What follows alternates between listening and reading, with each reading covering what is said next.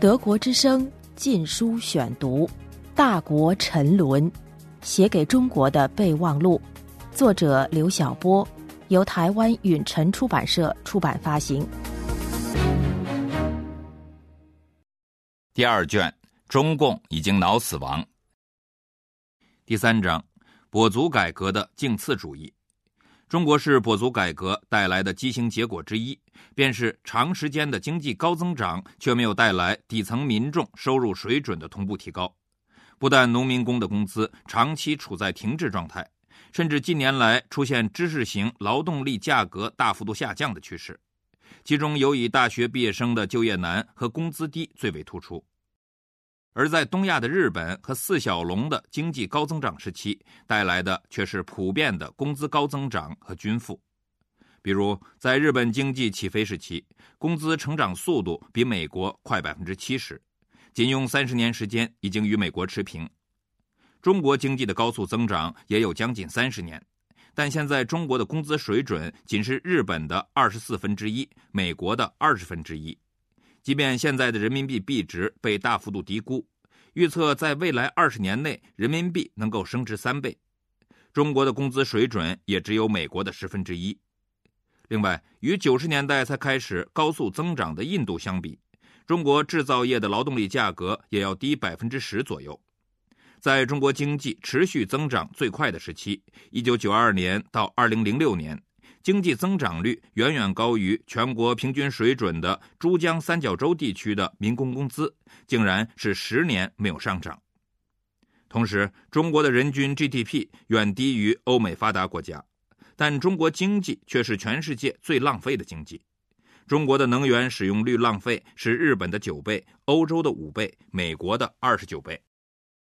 御用经济学家解释说。在中国加入全球化竞争的过程中，价格低廉的劳动力恰恰是中国在国际竞争中的最大比较优势。劳动力价格低廉是市场决定的。中国人口过多导致劳动力过剩，过剩导致价格低廉。也就是说，劳动力价格低廉的竞争优势来自市场定价的物以稀为贵。中国人多，劳动力自然就不值钱。的确，农村人口占中国总人口的比例不低于百分之七十，过多的农村人口造就了庞大的农民工群体，似乎印证了以上解释。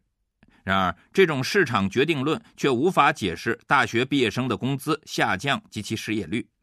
因为即便近年来中国的高等教育不断扩大招生，但大学生在今日中国仍然只占总人口的百分之五。就这个比例而言，大学生仍然是稀有人力资源。按照物以稀为贵的市场原理，大学生在劳动力市场上的价格理应不断攀升，至少不该不断下降才对。然而，近些年一面是中国经济过热，另一面是大学毕业生的就业形势越来越严峻，从而导致其工资的明显下降。二零零五年，中国大学毕业生的平均工资已经被人为的压到了每月五百至八百元的超低水准。中国式的经济高增长带来的是两极分化的愈演愈烈。不要说那些通过权钱交易而一夜暴富的极少数权贵与看不起病、上不起学、买不起房的最广大底层之间的分化，即便仅仅从合法收入的角度看，两极分化也极为严重了。比如，在民工工资的长期停滞和大学毕业生价格不断下降的情况下，那些特权阶层的收入却呈现不断增长的趋势。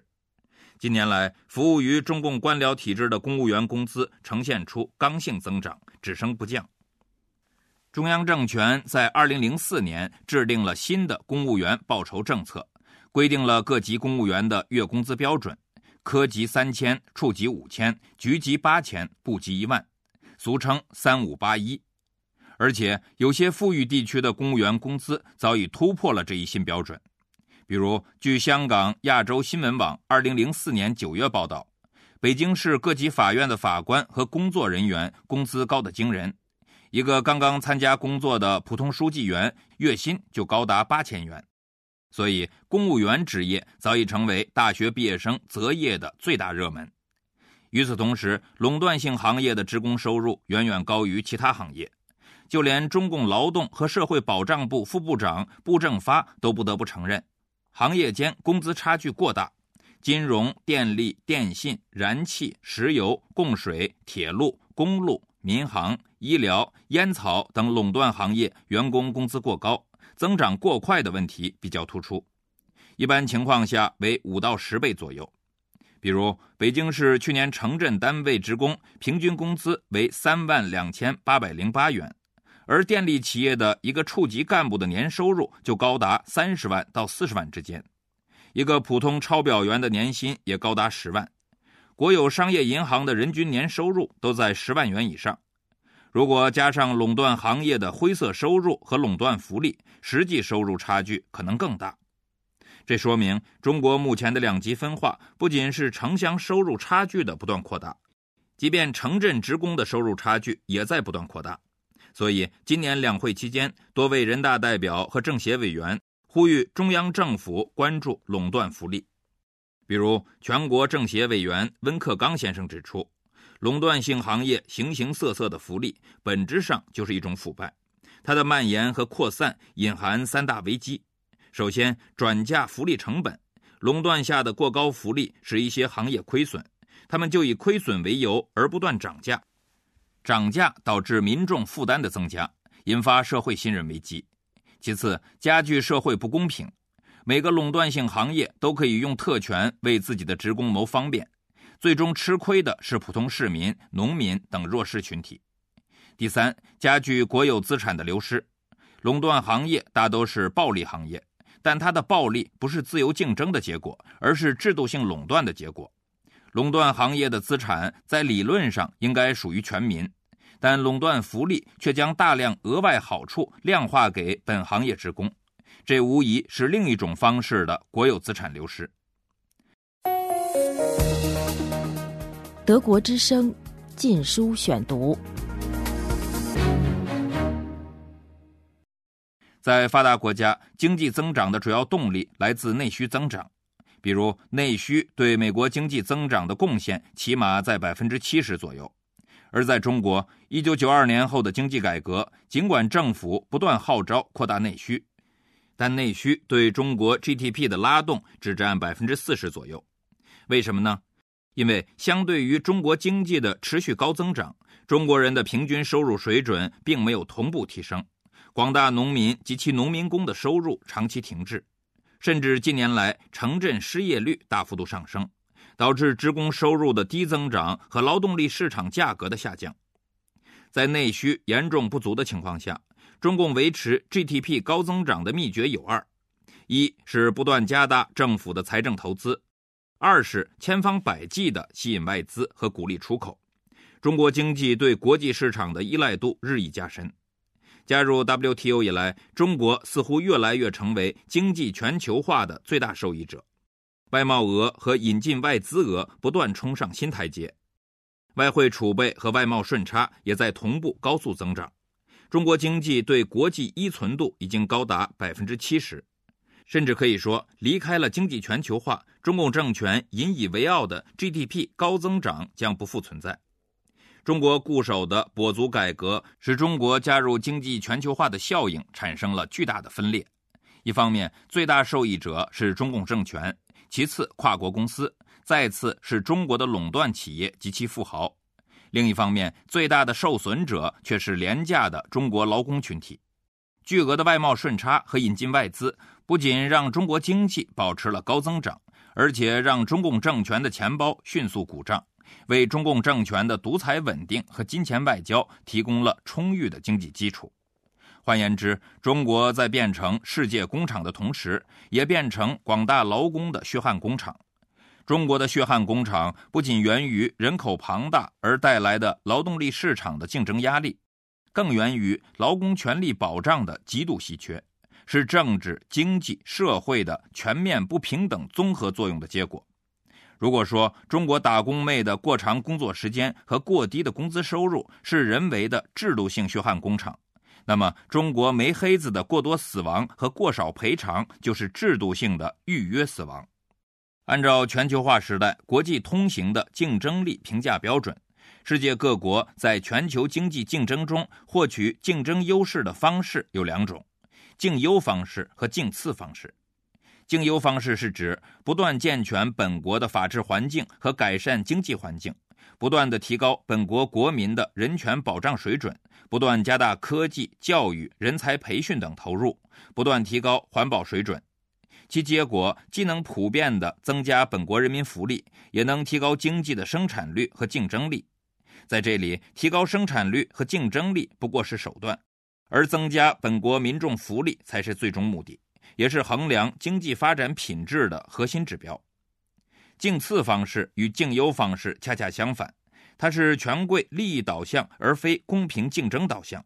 是权力干预而非市场选择，是官权过大而民权过小，是以潜规则来代替明规则，是保护黑箱交易而限制透明竞争。其结果，它以优惠外企而歧视本土企业的政策来吸引外资，廉价出卖本土利益；他以偷窃式引进代替合法引进，带来的是走私猖獗和损害知识产权；他以盲目引进代替精密论证，造成大量民脂民膏的浪费；